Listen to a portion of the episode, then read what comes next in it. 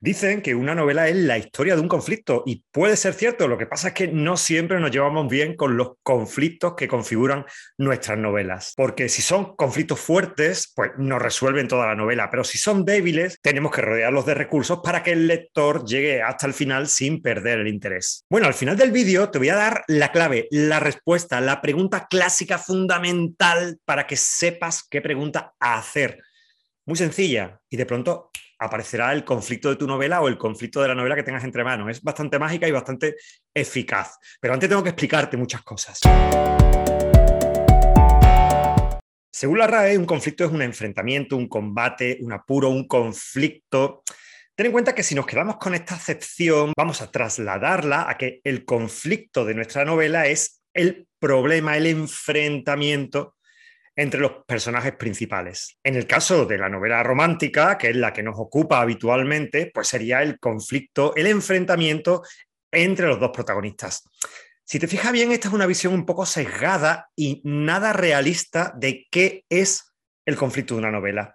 Así que vamos a darle una vuelta. Por cierto, suscríbete y cada semana contenido de valor para escritores, pero sigamos con el conflicto. La primera clasificación de los conflictos tiene que ver con a quién afecta. Por lo tanto, está muy relacionada con los personajes. Esta clasificación divide el conflicto en dos categorías. Por un lado estaría el conflicto interno, que es aquella pregunta existencial, aquella respuesta que busca los protagonistas. En la novela eh, El diablo en invierno de Lisa Kleypas, que por aquí te dejo, analizamos hace poco en nuestro canal, el conflicto de Evie es quiero ser libre, ¿Cómo consigo ser libre? Y el conflicto de Sebastián, el personaje masculino, es quiero ser amado. ¿Cómo consigo ser amado?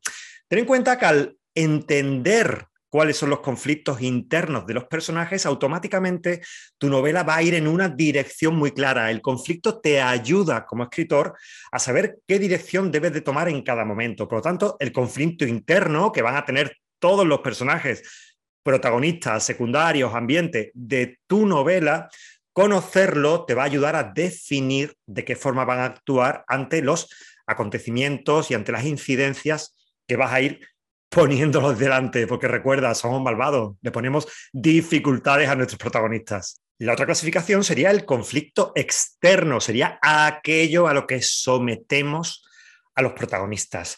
Eh, en el caso de El Diablo en invierno, pues el conflicto externo de Evie es que quiero escapar de mi familia que me maltrata, me secuestra y me roba. Y el conflicto externo de Sebastián es quiero dirigir eficazmente un casino. La clasificación de los conflictos en internos y externos, que insisto, es solo una clasificación, nos permite tener muy claro la orientación hacia la que va nuestra novela. Pero hay otra clasificación dependiendo de la intensidad, de la potencia del conflicto. Tendríamos otros dos subgéneros de conflicto, los conflictos motor y los conflictos fuelle. El conflicto motor es aquel que es suficientemente intenso, tiene suficiente entidad como para permitirnos empezar y terminar la novela con una sola pregunta en la cabeza. Te pongo ejemplos clásicos. Moby Dick, la venganza. Necesito matar y vengarme de esta ballena. O en el nombre de la rosa, necesito que no salga a la luz este libro peligrosísimo, los libros suelen ser peligrosos, de Platón. Son grandes cuestiones que observan cómo permiten que con este solo conflicto la resolución, las preguntas que genera la resolución de este conflicto te permite trabajar cómodamente toda una novela, desarrollar cómodamente una novela sin necesitar excesivos recursos parejos que lo acompañen.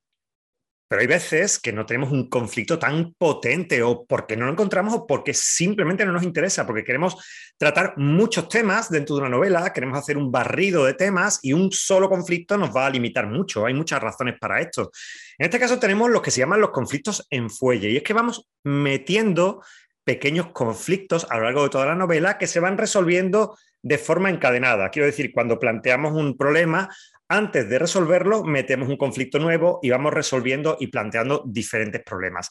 De esta manera están resueltas novelas impresionantes como 100 años de soledad, que aunque tenga un tema general y un conflicto general, el recurso que utiliza García Márquez para resolver su novela es resolver todos los conflictos de los personajes protagonistas y secundarios de la novela a lo largo de todo su recorrido. O en la novela Los Miserables de Víctor Hugo, igual, encontrarán muchas novelas del siglo XIX que utilizan este recurso de avanzar resolviendo cada uno de los problemas que van surgiendo a lo largo de la trama de los protagonistas principales, fundamentalmente, de manera que no vas a perder nunca el interés porque siempre van sucediendo, aconteciendo nuevas cosas. Pero hay un tercer tipo de conflictos que son muy interesantes, que son lo que se llaman los conflictos fatalistas, cosas ajenas a la voluntad interna y externa de los personajes, como una guerra, un cataclismo medioambiental o interestelar que de pronto acontece y los protagonistas se ven inmersos en ella. Normalmente este tipo de conflictos, los fatalistas, se suelen utilizar como especie de campana, de paraguas, donde debajo se van a desarrollar los conflictos internos y externos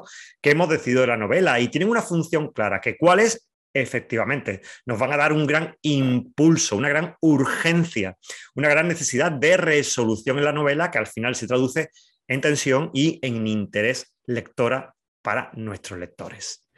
Pero no olvidemos que hemos dicho al principio que vamos a dar la respuesta, la pregunta mágica, clave, fundamental para solucionar, descubrir cuál es el conflicto de tu novela o de cualquier novela. Así que vamos a ello. Para darte esta respuesta tenemos que cambiar un poco de tercio y me refiero a que tenemos que irnos a los personajes, en este caso a los protagonistas. No se te olvide que una novela cuenta la historia de unos protagonistas. Pueden ser uno o varios, depende del tipo de novela que estemos diseñando. Por lo tanto, el protagonista, no el personaje secundario, no el personaje ambiente, el protagonista es sinónimo de acción. Para descubrir cuál es el conflicto de tu novela, cuál es el conflicto de la novela que estás leyendo, solo tienes que hacerte la siguiente pregunta. ¿Qué es aquello que hace que mi protagonista se mueva, actúe? Observa que la respuesta a esta pregunta se va a convertir en los conflictos que ya hemos visto, en el conflicto de Moby Dick, en el conflicto de 100 años de soledad, del nombre de la rosa, de El diablo en invierno. Es una pregunta sencilla y es que tenemos que localizar al protagonista y tenemos que preguntarnos por qué se mueve. Si es una novela que estamos leyendo, ¿por qué se está moviendo? Si es una novela que estamos diseñando, que estamos creando, ¿qué puedo hacer para que mi protagonista actúe. Suscríbete y comparte si te ha gustado todos estos contenidos sobre conflictos. La semana que viene nos vemos con más contenido de valor para escritores y para escritoras. Nos vemos.